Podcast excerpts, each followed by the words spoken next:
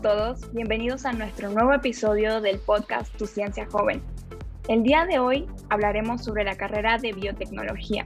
Mi nombre es Valeria Cartagena y estaré entrevistando a nuestro invitado especial junto a Carolina Hola, Caballero. Buenas noches, yo soy Carolina Caballero, encargada del área de tecnología. ¿Cómo estás, Daniel?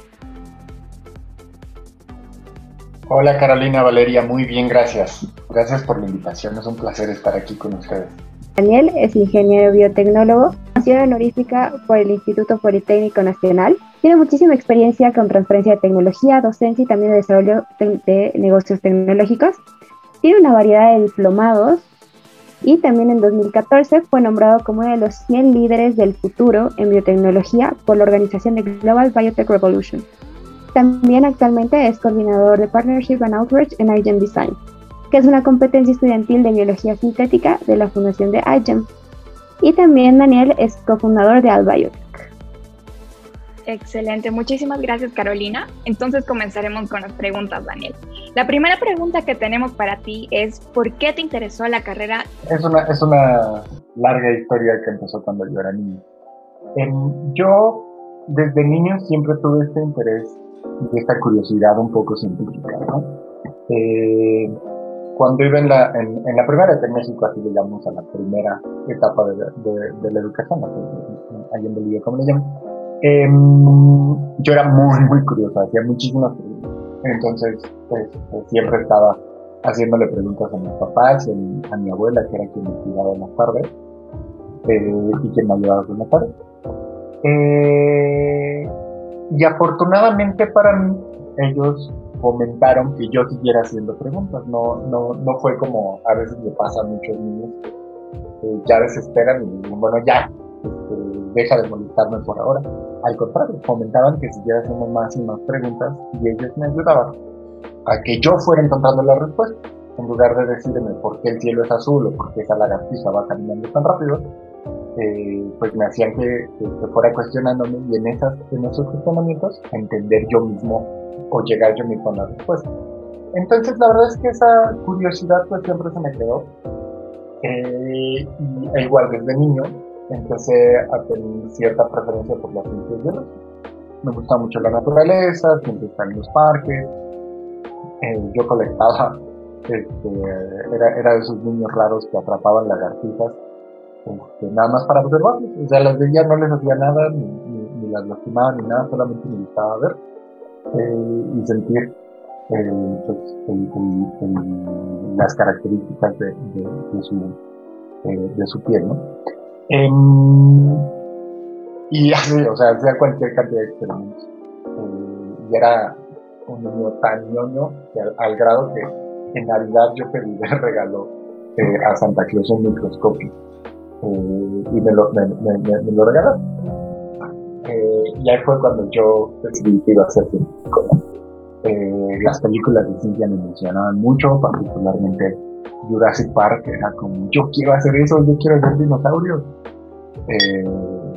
y pues así poco a poco me fui interesando en el tema, ya estando en la siguiente etapa de la educación en la secundaria, tanto me gustaba la biología eh, que pues, siempre fui bastante destacado en, en, esa materia y tuve otra vez otra fortuna de que mi maestra de biología en, esa etapa era muy buena. No sé si es porque me gustaban mucho las materias, eh, pero yo digo que era la mejor maestra de muchos de, de todas las clases. Eh, y ella también me, impulsaba a estudiar más cosa que era muy interesante. Eh, siempre me ponía más retos, una vez hasta me dio un examen más difícil que, que, al resto para motivarme a estudiar. Y yo con mucho gusto lo hacía, o sea, me ponía a leer este, bastantes libros eh, y pues era algo que me entusiasmó. Y cuando empiezo ya en esta etapa, ya, ya un poco más grande, yo tenía como 14, 15 años, empiezas a tener clases en las que te, ya te, te orientan hacia dónde eh, quieres estudiar, ¿no? Si ya todavía te falta la universidad, pues ya te van a orientar. Eh, y en estas clases, porque yo siempre decía que quería ser biólogo cuando me preguntaban, quería ser biólogo y científico. Pero lo único que recibía de la gente era miedo. Sea, me espantaban, me decían que no vas a encontrar trabajo, no se puede. Si quieres ser biólogo marino está bien divertido, pero te vas a tener que ir a, a, la playa y te vas a morir de hambre. eh, y me decían eso que ya, o sea, hoy, hoy comprendo que está muy mal hecho por parte de, los adultos, que, eran los que, los que tenían la experiencia en ese entonces, me decían, es que vas a ser maestro, como si eso fuera algo malo, ¿no? Sí, pues es un área mal pagada en, Latinoamérica, desgraciadamente, pero es una buenísima área que aparte me encanta ya en estas, a estas alturas de mi vida. Entonces, como me espantaban, me dijeron biología, no, por ahí no vale, ni se te ocurra, que sea lo último que pierdas. Eh, cosa curiosa porque mi hermano al final acabó biología pura. Y entonces yo empecé a investigar, ok, si no es biología, ¿qué más hay? Debe haber otras cosas más aplicadas, por ejemplo. Y mi maestra me mostró todas las opciones que, bueno, no sé si muchas opciones, que era estudiar una carrera muy de México que se llama Químico Farmacobiología, eh, pues no sé si hay en otras partes realmente, eh, pero es más orientada hacia la industria farmacéutica. Eh, estaba ingeniería bioquímica, que es más orientada hacia la industria alimenticia. Otras, muchas ingenierías, bioquímica pura, bioquímica clínica, eh, y, ya después me mostró la carrera de biotecnología. Y desde que vi el nombre dije, esto suena bien. Eh, y ya me platicó el concepto, que era la, eh, el uso de, organismos, pues el concepto del librito, ¿no? el uso de organismos eh, y sistemas biológicos para la producción de alimentos y servicios. Y me mostraba ejemplos, el yogur, el pan, la penicilina, algunos fármacos. ¿no? Y bueno, ahí la verdad es que me, me, interesó muchísimo, me empecé a meter más y más en temas de genética, temas de biología molecular, en la preparatoria a la que fui, que es ya la etapa antes de la universidad, ustedes le llaman colegio, me fui a una escuela que es parte del sistema de mi universidad, que es el Politécnico Nacional. Y esta escuela ya está orientada hacia ciencias eh, biológicas. Entonces tienes más materias que por medio de biología, también de química, de hecho eh, tiene una carrera técnica que se llama técnico laboratorista químico, eh, y bueno, en general te van dando una formación mucho más amplia. Entonces, eh, al entrar acá, pues también otra vez me tocó la fortuna de entrar en la mejor escuela del país, en médico biológico, eh, y ahí igual, curiosamente, me empezó a costar trabajo porque ya el nivel era mucho más, mucho más alto. Y yo quería saber y saber más. Entonces me metí a clases extra, acabé entrando al equipo de biología el competitivo de, de, la escuela, fui a una olimpiada y ahí fue donde, este, retándome más y, teniendo que aprender conocimientos que ya eran de universidad, fue cuando me, eh, puse a profundizar más en la biotecnología y dije definitivamente esto es lo que quiero eh, y así acabó ya. Vi varias opciones, la universidad, la universidad que les digo, ya estaba en el sistema, tenía la carrera de ingeniería biotecnológica, que no es como tal biotecnología pura, mitad biotecnología, mitad ingeniería, y eran matemáticas pesadísimas que después padecería. Eh, no que fuera malo, pero no es lo que me apasiona. Eh, y bueno, eh, al final decidí irme por esa en lugar de las otras opciones que eran más orientadas hacia solamente la ciencia y no, no tanto la ingeniería. y bueno, afortunadamente después, y a pesar de mucho sufrimiento, porque me arrepentí, hoy me hubiera ido para allá, porque es mucha ingeniería, y está aburrido, y odiaba muchas materias. Eh, pero al final estoy seguro que no me equivoqué y lo volvería a hacer mil veces. Eh, volvería a estudiar esta carrera, porque al final pues, sí me formó como científico, pero también con una visión y una perspectiva mucho más pragmática, mucho más de ingeniería. Eh, y bueno, pues básicamente esa es la historia de cómo, cómo estudié eh, la carrera y bueno, ya nos podría contar mil anécdotas más. Qué importante lo que mencionas, creo que lo mejor es que te motivaron desde muy niño y muchas veces no pasa, creo que muchos científicos no logran serlo porque no tienen apoyo. Pero qué interesante tu historia. Algo que yo me pregunto, porque no es algo que existe en Bolivia como tal, la carrera aquí en Bolivia tiene muy poco tiempo, es qué hace un ingeniero biotecnólogo, a qué se dedica. Fíjate que un, comentario sobre esto que, que, porque mi familia no tenía, sí, creo que siguen sin saber exactamente qué es biotecnología. pero aún así me motivan. Si es lo que te gusta, si eso es lo que te apasiona, de por ahí. No tengo idea de qué me estás hablando. De hecho, nadie en mi familia remotamente científico. Eh, pero es bien importante que siempre, o sea, ya, ya ahora ustedes que, les toca eh, y que están de lado científico, que les toca después motivar a, a personas, eh, pues que las motiven a saber más, a querer saber más y a, a, preguntarse más. ¿no? yo creo que nunca hay que dar un no se puede por, por, respuesta, aunque bueno. eh, pero bueno, ya respondiendo a tu pregunta, eh, ¿qué hace un, ingeniero o ingeniero de biotecnología? Eh, la verdad es que es una carrera súper versátil. Y esto es bueno, es una ventaja y es una desventaja. ¿Por qué es una desventaja? Porque es una carrera tan nueva que hay realmente poca información y poco conocimiento, sobre todo a nivel industrial, a nivel gobierno, de qué se trata. Es muy poco. Lo común es que te pregunten qué estudiaste, si estudias tecnología, o ingeniería de tecnología, si estudias prácticamente. Eh, entonces, por eso van a haber muy pocos puestos anunciados eh, laborales, vacantes, en las que soliciten explícitamente ingenieros de tecnología. Em, entonces, partimos de esa, de esa desventaja. Ahora, ventaja porque es una carrera súper amplia, con muchísimas potenciales de aplicación. Y es muy, muy, muy interdisciplinar. No he visto otra carrera más interdisciplinar.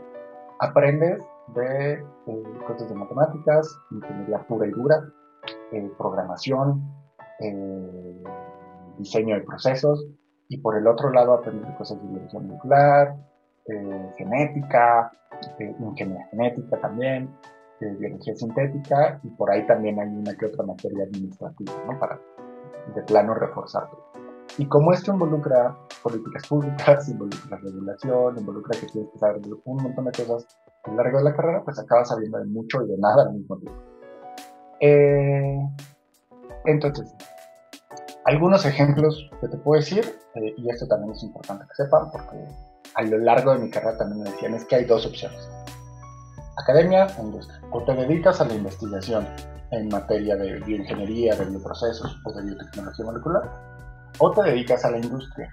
Y en la industria pues está la producción de fármacos, la producción de alimentos, el yogur, la cerveza, el vino, prácticamente cualquier bebida alcohólica y muchos alimentos son producidos con biotecnología muchos fármacos en tecnología, eh, enzimas, productos, biomateriales. Eh, hay una cantidad tremenda de cosas que, se pueden producir con, biotecnología. Y eh, bueno, en las industrias, en las empresas, hay grandes áreas a las que puedes Producción, calidad, diseño de procesos, supervisión de procesos, escalamiento de procesos, pues, siempre me decían son esas dos áreas a grandes rasgos, como un 60-70% de lo que puedes hacer. Pero hay otras áreas. Una de esas es la docencia. que te puedes dedicar específicamente a la enseñanza de la biología y de la biotecnología. Te puedes dedicar a la comunicación de la ciencia, a escribir artículos para revistas científicas, a generar materiales y contenidos eh, para publicaciones, para eh, iniciativas de divulgación científica. Te puedes dedicar a la interfaz entre ciencia y política diseñando regulaciones eh, y políticas públicas aplicadas a la, a la, biotecnología que también aplican para áreas de salud, para áreas agrícolas, áreas ambientales. Eh, te puedes dedicar al, al, emprendimiento, a generar tú una, empresa en la área que se te antoje. Eh, y así pues hay, otras salidas menos comunes, ¿no? Pero si te, si te sigues metiendo en lo específico, pues ahí hasta actividades de biodiseño, bioarte, este, bioeconomía, cosas ya que dices esto, ¿a poco se puede hacer? Em, entonces, ¿qué puede hacer un ingeniero biotecnólogo o eh, un biotecnólogo? Cualquier cantidad de cosas, eh, gracias a las múltiples aplicaciones que tiene. Creo que después viene una pregunta orientada hacia qué hago yo para que les platique ya un ejemplo específico sería bueno que nos expliques, ¿no? en dónde, en qué campo se va a desarrollar en el futuro, ¿no? La biotecnología, dónde hay más oportunidad. Te voy a contar un ejemplo que está muy vigente, una serie de ejemplos que están muy vigentes. Eh, les voy a platicar un poquito sobre lo que hago yo y, y, cómo llegué hasta acá. Eh, hoy en día estamos azotados por una de las peores pandemias eh, de los últimos años. En, en esta pandemia, todas las herramientas que estamos utilizando para frenarla son biotecnología. Eh, los métodos de diagnóstico, eh, que ahora también ya todo el mundo al menos ha escuchado que es una PCR, que hace dos años solamente era muy de nicho, solamente nosotros los biotecs eh, o gente en la biología ya sabían de, de, qué se trataba. este método es un método biotecnológico que tiene muchísimas aplicaciones, que en este caso se está utilizando para detectar la presencia del, virus en, nuestros pacientes. Eh, y estos métodos de diagnóstico se desarrollaron con eh, otras biotecnologías como la eh, para poder diseñar estos métodos de, diagnóstico tuvimos que conocer a la perfección el genoma del virus, conocer a nuestro enemigo para a Aquí hay dos aplicaciones muy importantes de la biotecnología. la investigación orientada a conocer mejor a los organismos vivos y el desarrollo de métodos de diagnóstico específicos, en este caso para enfermedades que también pueden ser desarrollo de, métodos de diagnóstico para enfermedades crónicas, para cáncer, para ciertas enfermedades inmunes, ciertas enfermedades crónico-degenerativas. Eh, en general es un área de aplicación. Eh, y esos son los dos primeros pasos. Los siguientes pasos es el desarrollo de tratamientos efectivos contra esta enfermedad, contra la COVID y contra otras enfermedades infecciosas. Utilizando biotecnología se pueden desarrollar nuevas moléculas que sirvan para eh, tratar eh, cualquier cantidad de enfermedades. En el caso específico de la COVID solamente hay un tratamiento que ha sido evaluado y eh, que ha mostrado resultados verdaderamente efectivos que es el de General, que es un, un, cóctel de anticuerpos monoclonales, el de el que es muy similar. y bueno, los anticuerpos monoclonales son una tecnología que se desarrolla hace bastante tiempo y que prácticamente es utilizada solamente para eh, el tratamiento de ciertos tipos de, cáncer. Fue desarrollado, por cierto, por un, científico argentino en la Universidad de Cambridge. Em, y bueno, ese es, ese es, ese es un, otra área el desarrollo de, fármacos y después de eso la producción de esos fármacos. Porque, de hecho esa es parte específica y es la gran fortaleza de, mi carrera y de mi universidad, eh, ya no el diseño de, célula que va a producir este fármaco, sino del proceso de producción, que involucra el cultivo de la célula, la producción de las moléculas y después la purificación y el procesamiento para llegar a la formulación que se, que debe inyectar. otra. área específica, el desarrollo de vacunas, que es uno de los productos biotecnológicos que más ha evolucionado en los últimos años. Y ahorita vamos a platicar, eh, que, vi que tenía una pregunta específica por eso. Eh, ahorita si quieren profundizamos en eso. Eh, y bueno, también es otra área de y ya para terminar, en solamente este, este ejemplo de, de, la COVID, eh, el monitoreo epidemiológico para poder detectar el surgimiento de brotes de esta y otras enfermedades infecciosas, utilizando herramientas también del diagnóstico molecular eh, y de seguimiento. Entonces, en estos, en, en, todo este maldita pandemia, pues hay cinco ejemplos muy claros de cómo la biotecnología y cómo los y las ingenieras y, iniciados en biotecnología pueden eh, aplicar eh, sus, conocimientos y desenvolverse profesionalmente. y bueno, a, qué me dedico yo? Yo me dedico eh, a un área en, la intersección entre la ciencia detrás de la biotecnología, los negocios eh, y un poco también de, política pública. Yo dirijo el Biotech, que es una organización de la cual soy también cofundador, dedicada a promover actividades de educación en, biotecnología. Eh, bueno, como llegué ahí, es una muy larga historia, eh, pero siempre me he desarrollado en, esta área, ¿no? cuando me dijeron, tú te puedes dedicar a academia o industria, yo dije, no, no me llama la atención, quiero otra cosa. Eh, y me fui a, a consultoría, transferencia de tecnología, luego fui director de innovación para una empresa eh, agrícola. Y ya después de, de, del Biotech actualmente eh, también trabajo para ICHES, eh, buscando establecer colaboraciones con empresas, con organizaciones internacionales para fomentar el desarrollo de, la biotecnología y la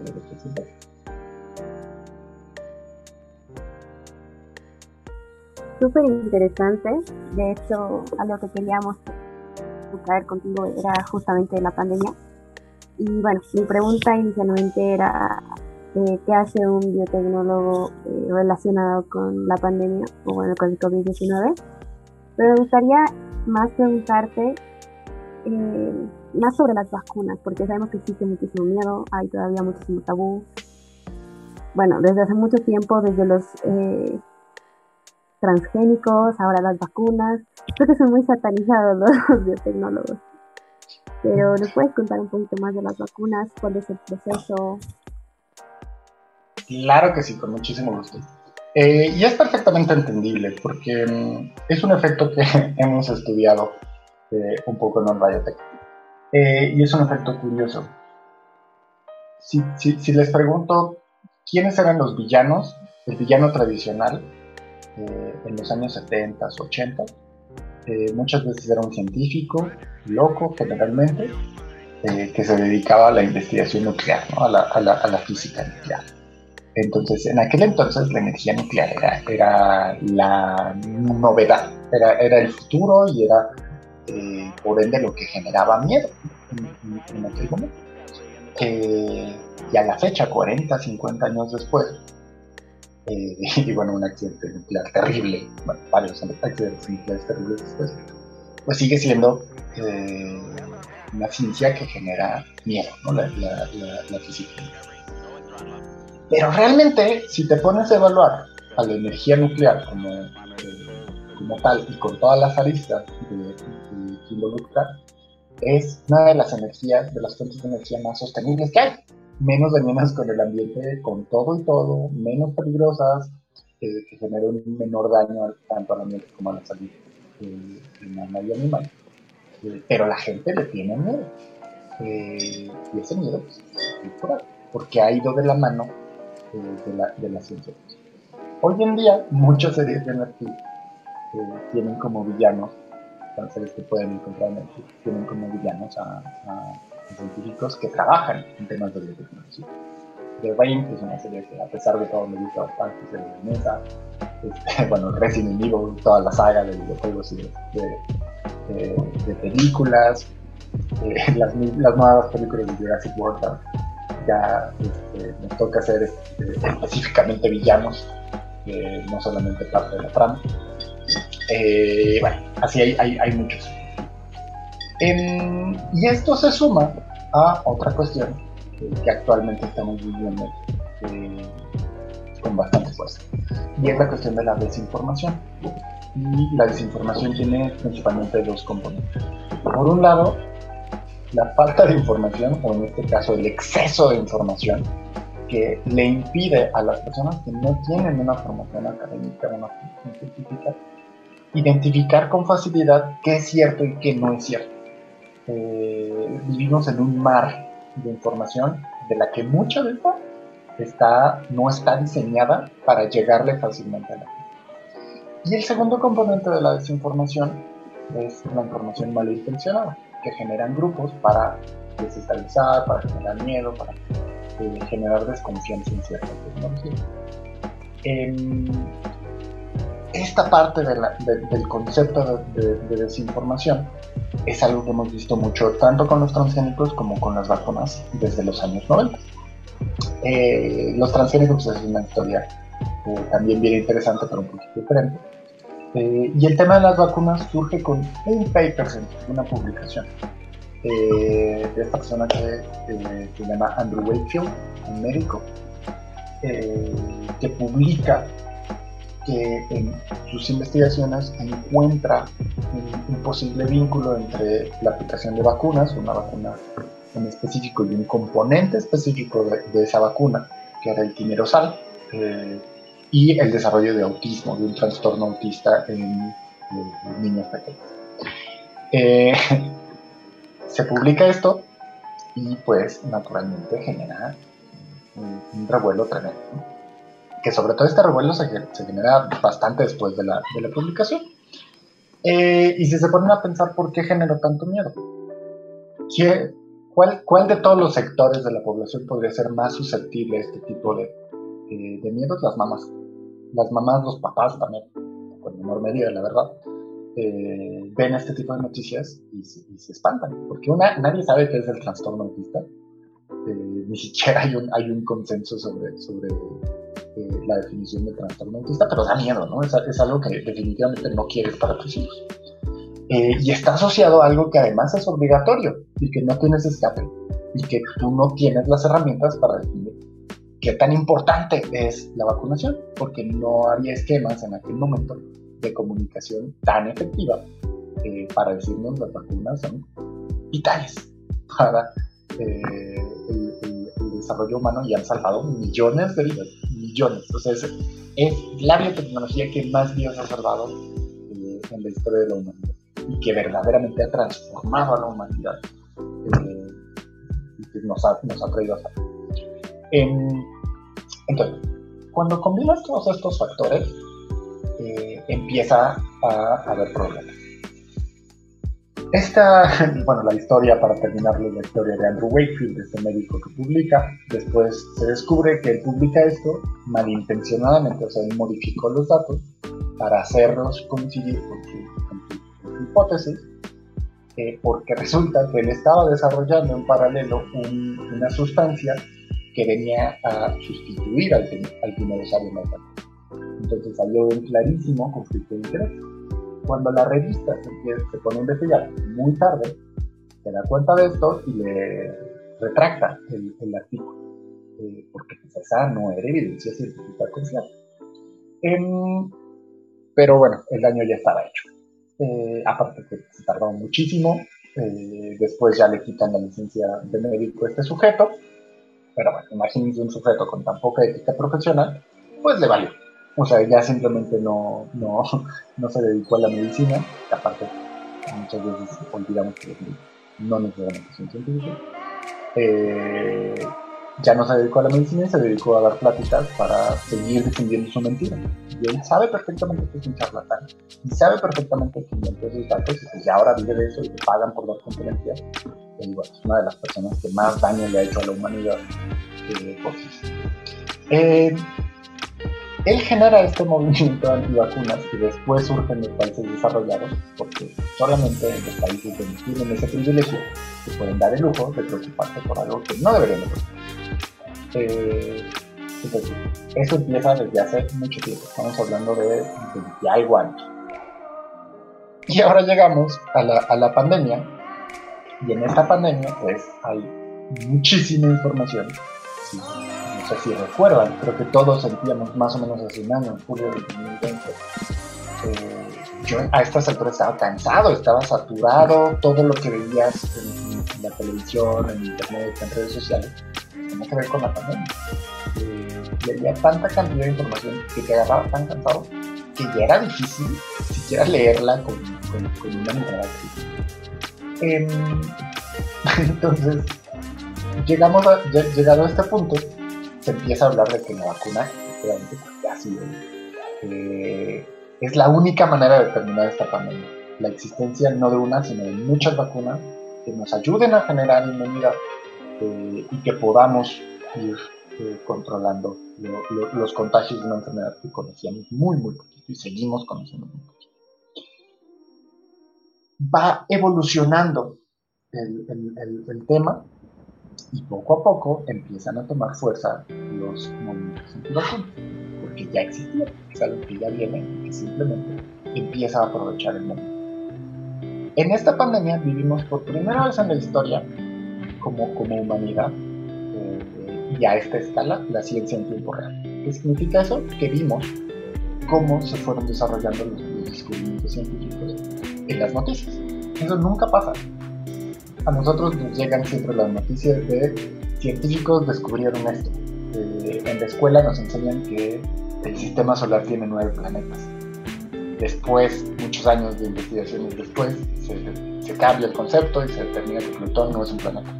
Pero a nosotros ya nos enseñaron que Plutón, es un planeta y que hay nueve, y ya nos quedamos con ese, se vuelve un dogma. ¿Por qué? Porque estamos acostumbrados a ver el resultado final de las investigaciones.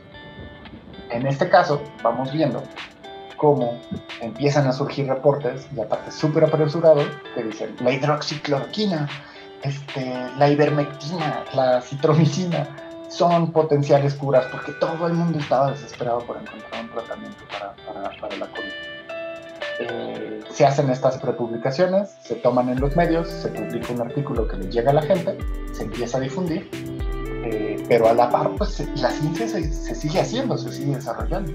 Y entonces ya eso que nosotros creíamos que era el resultado final, pues resulta que no, porque conforme siguieron los estudios, eh, se, determina que pues, estos medicamentos que tenían potencial, al final resultaron no ser efectivos. Y ahora quítale a la gente la idea de, que la hidroxicloroquina te va a curar. Entonces, ya el daño otra vez, bueno, ya daño, así sucedió y ya.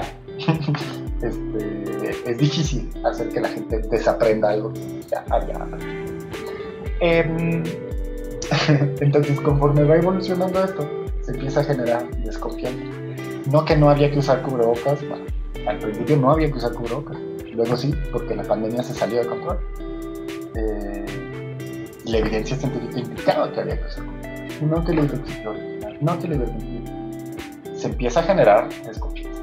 Es el caldo de cultivo perfecto para el surgimiento de este tipo de movimientos, de las teorías conspiranoicas de que la gente empiece a creer que pues, detrás de esto está el gobierno que le quería cambiar las pilas a las palomas, que las farmacéuticas se quieren ser millonarias, que es un plan de Bill Gates para reducir la población. Y bueno, conforme te vas metiendo en eso, ves que cada vez tiene menos sentido, pero que la gente tiene miedo. Y piénsenlo bien, es entendible. Te da esta enfermedad ahorita, eh, yo, no comprendía, hace poquito tú, eh, apenas estoy saliendo del COVID, eh, y era como de verdad, tienes miedo es, de, no hay tratamiento para esto, se complica, mi única esperanza es irme al hospital y esperar. los, los, médicos no pueden hacer nada, no hay un tratamiento verdaderamente efectivo, la única opción es este que les decía, y es la última opción, literalmente. O sea, eso te lo ponen ya cuando traes el ventilador. Eh, caldo de cultivo perfecto para que la gente tenga esto. Hay muchas dudas. ¿Por qué se desarrolló tan rápido?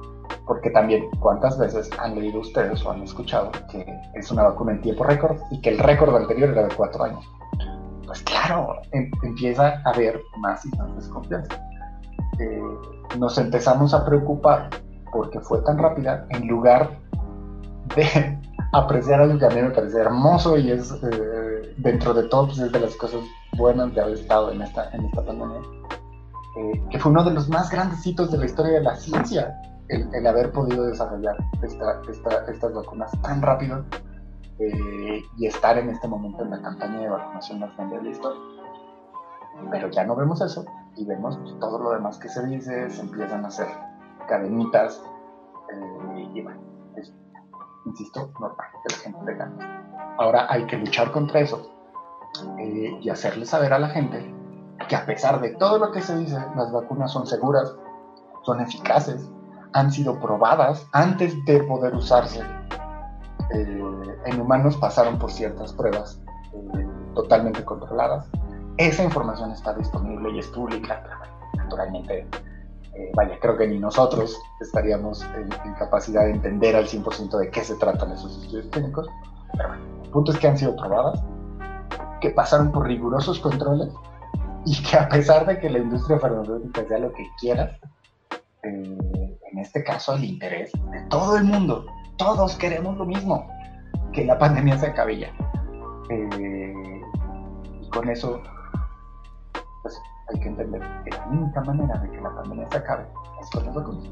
Sí, hay un riesgo, como en todo. Eh, pero el riesgo es muchísimo, muchísimo menor de que te pase algo por un efecto secundario de la vacuna a que te dé COVID y te mueras.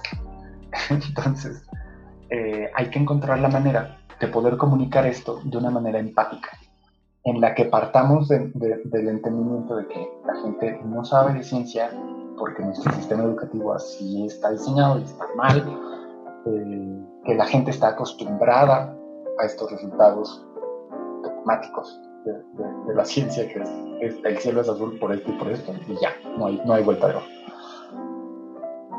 Y eh, que combatimos contra la desinformación. Eh, entonces, no nos queda de otra más que ponernos todos nuestra bata como científicos, aunque no nos dediquemos a la investigación, y salgamos a comunicar y a tratar de hacerle entender a la gente y entender también a la gente cuáles son sus miedos y preocupaciones. Sí, Daniel, tienes razón. La verdad que hubo bastante desinformación ¿no? y desconfianza al principio, la gente no quería vacunarse, pero por lo menos lo que yo ya pude ver en Bolivia es que ya la gente no tomó conciencia y ahora sí ya, ya muchos están vacunando, ¿no? Y eso es bueno y esperamos que así sea ¿no? en el resto del mundo y que ya pronto la mayoría de la población pueda estar vacunada. Eh, pasando a la siguiente pregunta, bueno, yo quería preguntarte y bueno, que expliques ¿no? a todas las personas que nos están escuchando qué es Obiotech, ¿no? porque es tu, tu emprendimiento ¿no? y entonces es bastante interesante. Claro que sí. Este, y ahora les prometo ser más breve porque no estoy como 15 minutos hablando. este, que es una organización no lucrativa que está en proceso para ser una empresa social eh, que busca transformar a América Latina con biotecnología, generando un ecosistema eh, propicio para el desarrollo de la, de la, biotecnología y para la adopción de la bioeconomía como un modelo para el desarrollo sostenible en América. Todo esto lo hacemos principalmente eh, fomentando la educación, una mejor educación para eh, formar a la siguiente generación de jóvenes líderes que sean capaces de llevar la biotecnología más allá de la en esta organización nace en 2017, un poquito antes, eh, durante 2016 realmente nace como grupo. Eh, un grupo de, de, amigos y yo empezamos a ver cómo podíamos, a discutir sobre cómo podíamos hacer eh, que la biotecnología llegara a más personas, por muchas motivaciones, pero principalmente porque creíamos y seguimos creyendo eh, que es uno de los grandes motores para la innovación, eh, no solo en el presente, sino hacia el futuro, para el mundo y particularmente para, para América Latina. Em, entonces hicimos esta organización, que eh, nace de, de, otra organización que se llama Global Biotech Revolution, que con el mismo espíritu reúne a jóvenes líderes en biotecnología para discutir hacia dónde tenemos que ir. Entonces, eh, quisimos hacer eh, lo mismo pero en Latinoamérica, empezamos como un capítulo eh, regional de esta organización, al final decidimos independizarnos y hacer algo totalmente nuevo, pero siguiendo con este espíritu. Entonces empezamos siendo una organización que hacía eventos en los que identificábamos, hacíamos un proceso de, selección y seleccionábamos a los 100 líderes más prometedores de la región de tal la región, habla hispano-portuguesa, eh, y los reuníamos bajo un mismo techo para eh, discutir cómo podíamos transformar América Latina con, biotecnología. Esto eh, lo hicimos dos veces seguidas, primero en Chile y luego en México. Reunimos, seleccionamos y reunimos a 100 jóvenes líderes de entre 18 y 35 años.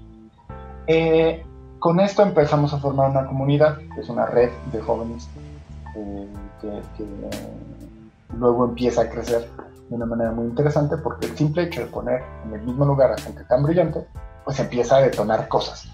Eh, ideas, colaboraciones, hasta startups salieron de, de, de, estas primeras colaboraciones. Entonces, en el camino nos vamos dando cuenta que esto podía crecer mucho más y que tenía muchísimo potencial.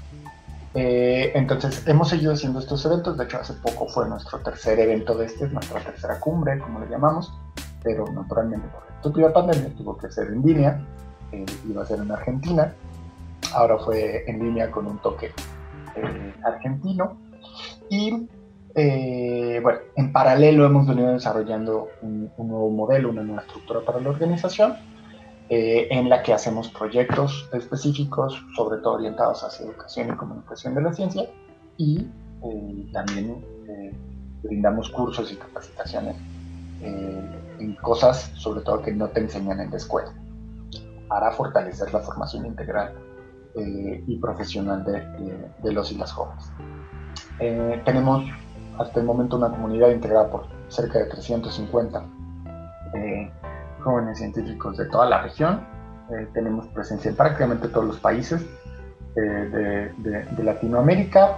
Tenemos una presencia muy importante en Bolivia, que ha sido una de las grandes sorpresas que hemos tenido, porque bueno, si todos los países estamos atrasados en la tecnología, Bolivia era de los países que al principio veíamos con más retos, ¿no?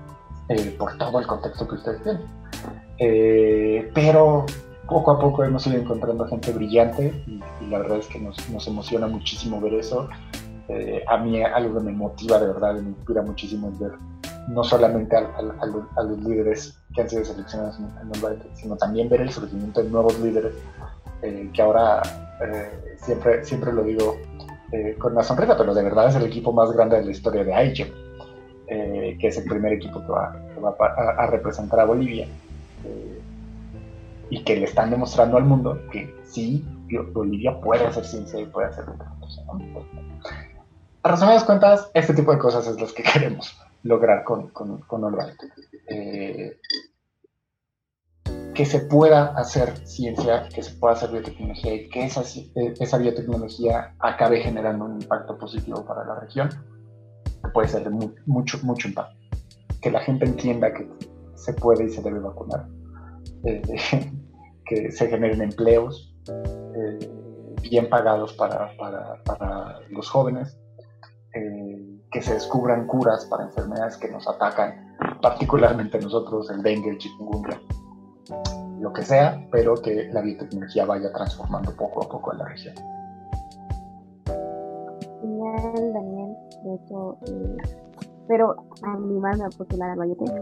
Este año no, no me animé porque, no sé, los líderes que están realmente están a un nivel muy alto. Ese es un punto malo para Bolivia. La, vara está muy alta pero y, te intimida, pero no para nada. Créeme que, créeme que tienes potencial. Gracias. Y de hecho, este año igual estuve tomando un curso de informática con el Biotech igual, que me pareció yo no estaba normalmente sin física y para mí fue algo súper nuevo, pero me encantó y creo que no necesito ser biotecnóloga o, o algo en específico para poder aprender de esto. Y, eso es lo que me encanta, creo que Bolivia sí tiene mucho potencial desde muy jóvenes, como Valeria, que es en y que es súper sorprendente lo que he hecho hasta ahora. Y con respecto a ITEM, no sé si nos puedes explicar un poquito qué es. Yo la verdad no conocía muy bien, pero eh, sé que hay jóvenes, muy jóvenes que están en esto. Claro que sí. IGEM afortunadamente es mucho más sencillo de explicar que, que el Biotech. IGEM es una organización también no lucrativa que nace en Boston, eh, en el MIT en 2004, en, en, algún momento entre 2003 y 2005 eh, y organiza año con año la competencia ICHEM. ICHEM significa International Genetically Engineered Machine Competition, es competencia de máquinas genéticamente modificadas. Em, me encanta el término máquina, eh, porque te habla ya desde ese momento de uno de los conceptos que busca promover, que es la biología sintética.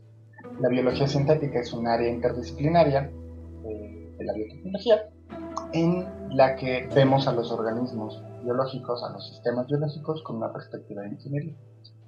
La competencia IGEM consiste en que estudiantes eh, que representan a universidades y a colegios de todo el mundo eh, desarrollan proyectos para solucionar problemas locales utilizando biología sintética utilizando esta perspectiva de ingeniería eh, para, para, la biología. el concepto es relativamente simple, la ejecución ya nos podrá platicar Valeria, es bastante más complicado. Eh, pero en sí la idea es que tú como estudiante formes un equipo eh, y que este equipo, lo más interdisciplinario que se pueda, tienes que meter no solamente biotecnólogos, sino biólogos, bioquímicos, químicos, físicos, matemáticos, programadores, hasta sociólogos, economistas, todo lo que se puede. Eh, ¿Por qué? Porque vas a empezar identificando un problema, de preferencia local, pero realmente te puedes enfocar en un problema que quieras. Vas a desarrollar, a diseñar una solución y después que la, que la diseñas vas a pasar a construirla y a probarla en el laboratorio haciendo varios experimentos para demostrar que tu idea efectivamente puede solucionar este eh, problema. Vas a documentar todos estos resultados, como se hace en cualquier investigación, y los vas a presentar en la competencia mundial, que es el Jamboree, eh, en el que estudiantes de otras 350 universidades de todo el mundo, incluyendo las más famosas, Harvard, Princeton, eh, Stanford, Cambridge, Oxford, eh, van a presentar también lo que hicieron. y entonces, en este camino, te vas a ir dando cuenta que no todo es estrictamente científico, sino que tienes que abrir la visión hacia otras cosas que influyen en la solución del problema que estás proponiendo.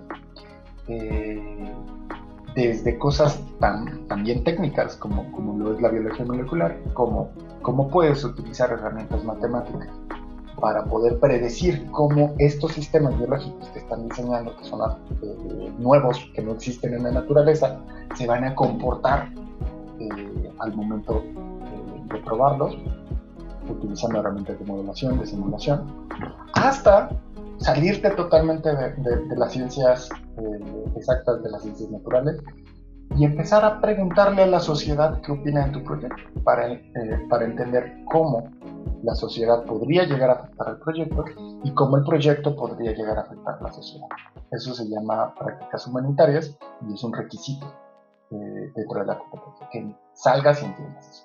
Entonces, te vas a ir dando cuenta que no todo era la ciencia, sino que eran muchas cosas que rodeaban eh, a la competencia y que por eso necesitas a representantes eh, a todo un equipo de gente que no solamente sabe de, de, biología. Em, entonces, esa es la competencia iGEM, eh, una competencia estudiantil de biología científica. Este año van a participar 350 equipos, eh, aproximadamente 6.000 estudiantes de todo el mundo, de cada continente de equipos. En Latinoamérica este año tenemos 11 equipos.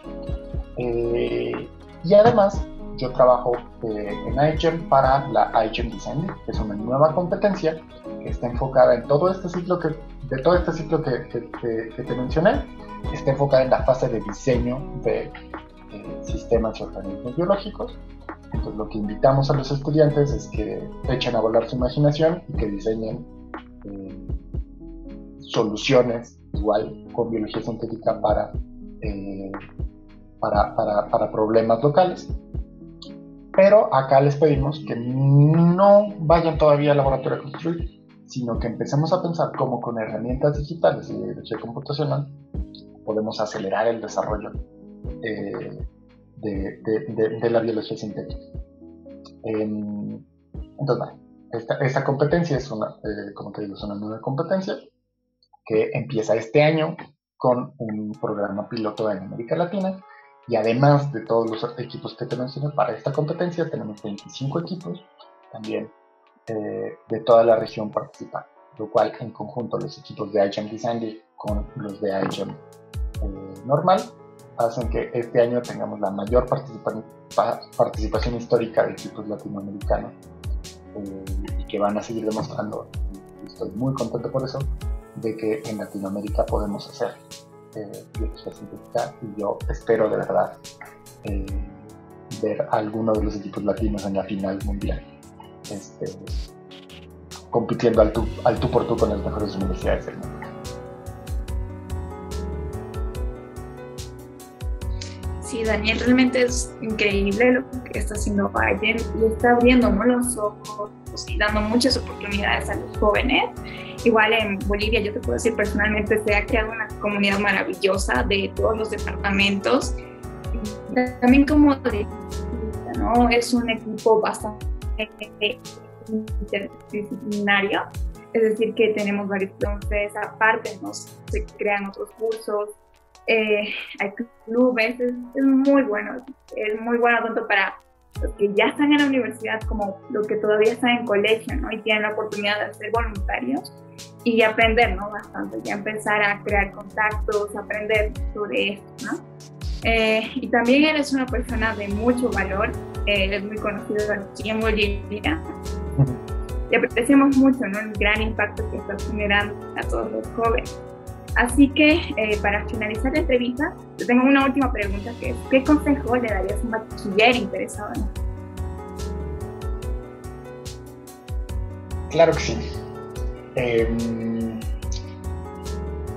uf, ¿Qué consejos les daría? ¿Cuántos consejos podría darles? Eh, la verdad es que, bueno, voy, a empezar diciendo que me encanta, me encanta ver lo que, está pasando en Bolivia es uno de mis países favoritos. el año pasado que fui, no solamente me enamoré de la gente, sino de la comida y de todo, todo el país. Este, cosa que pues, no se habla mucho la de Bolivia que eh, pero me encanta. Em, y bueno, ¿sobre qué consejo les podría dar? Em, mi consejo es que para poder descubrir a qué quieren dedicarse en la vida, eh, no va a bastar con ver lo que les dicen sus papás o sus amigos. Ustedes tienen que investigar eh, y tienen que ir a fondo hasta descubrir que verdaderamente eso es a lo que se quieren dedicar. Em, no se dejen espantar eh, por, las percepciones de otras personas. Ustedes tienen que caminar eh, su propio recorrido para, para, entender. Si ustedes quieren estudiar medicina y eso es lo que les apasiona, inténtenlo, pruébenlo. Y si a la mitad del camino se dan cuenta que no era por ahí, pues ya, ni modo, perdieron tres años. Regrésense ya estudien otra cosa, administración, economía, lo que sea, contabilidad. Si ustedes quieren estudiar contabilidad, que no creo, pero hay quien les gusta, eh, adelante. Eh, si eso les apasiona, intenten. Si quieren estudiar música, adelante. Eh, todo el mundo les va a decir que se van a morir de hambre, pero se van a morir de hambre felices. Y créanme que eso es mucho más importante y mucho mejor que este, vivir 10 años después arrepentido de que haces algo que no te gusta. y si esto es algo, pues es muy fácil decir desde, el privilegio eh, y que no todos tenemos las, mismas oportunidades. Eh, pero aún así les sugeriría que, que, se arriesguen y que vayan y pregunten, eh, no le tengan miedo a, a, fracasar y a equivocarse. y poco a poco van a ver que encuentran lo que ustedes quieren hacer y lo que les apasiona. En mi caso, yo al principio les decía, yo quería ser científico y tenía el sueño muy firme de que quería ser investigador. Y al final, vean, hago todo menos este, trabajar en un laboratorio. Y la verdad es que ya ni siquiera me gusta.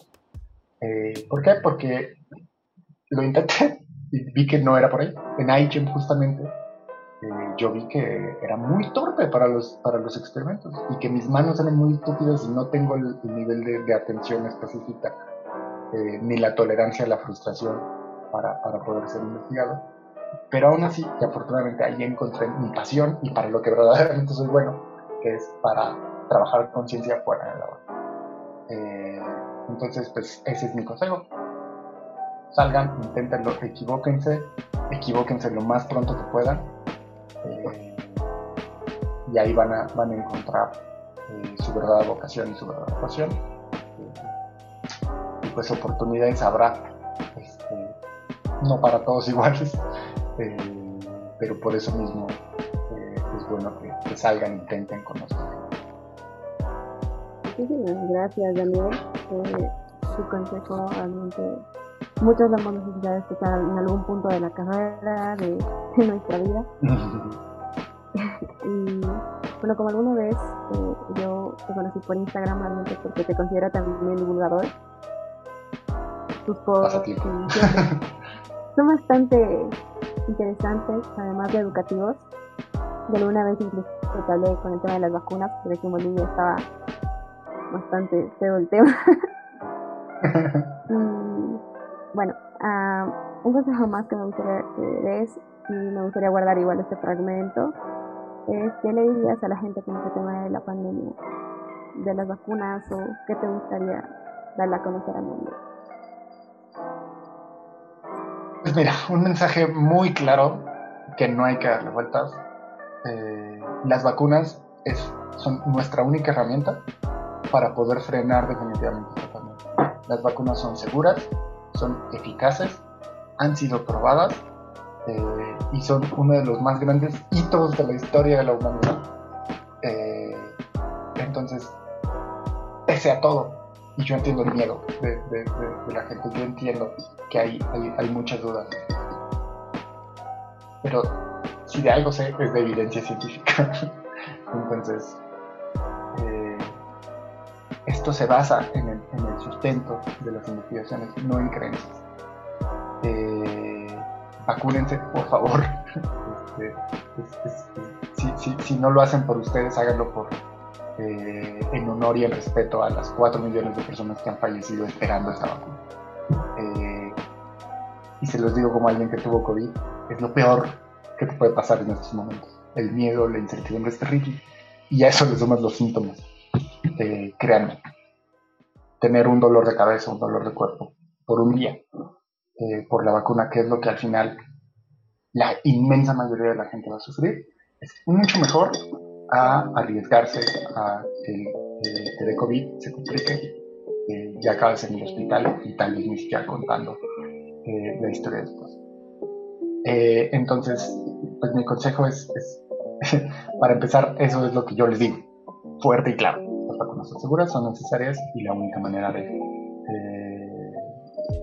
de, de, frenar la pandemia. y como consejo, les digo, sean críticos de todo lo que escuchan. Eh, no le crean a nadie y ahora no me crean a mí, investiguen, eh, pero sepan identificar cuáles fuentes de información son confiables y cuáles no. Para eso, ninguno de nosotros tiene herramientas verdaderas para, para poder determinarlo 100% nosotros solos. Entonces, infórmense con gente que sea de su confianza. Eh, todos tenemos amigos médicos, todos tenemos amigos científicos, todos tenemos amigos que al menos conocen a alguien que nos puede ayudar a solucionar nuestro dudas. Lo mejor que podemos hacer en este momento es preguntar, siempre preguntar. No quedarnos con las verdades absolutas que alguien nos dijo. Cuestionen todo. Eh, y pues si en algo les puedo ayudar para resolver estas preguntas, eh, siempre tengo mil cosas que hacer, pero siempre estaré a, ayudarles a resolver esta cosa. Muchísimas gracias Daniel por tu tiempo, por esta entrevista, por todo lo que nos has dicho, enseñado hoy. Te agradecemos muchísimo y también desearte muchos éxitos en todas tus actividades y proyectos que estás realizando. Muchas gracias por la invitación, ha sido un gusto, espero no haber divagado mucho y puro choro. Pero ha sido un gusto para mí y bueno, cuando quieran aquí, aquí estoy igual. Es un gusto siempre para mí eh, apoyarse. Muchísimas gracias nuevamente. Gracias a ciencia joven por darnos el espacio. Y gracias también a los que nos escuchan y a los que nos van a ver también.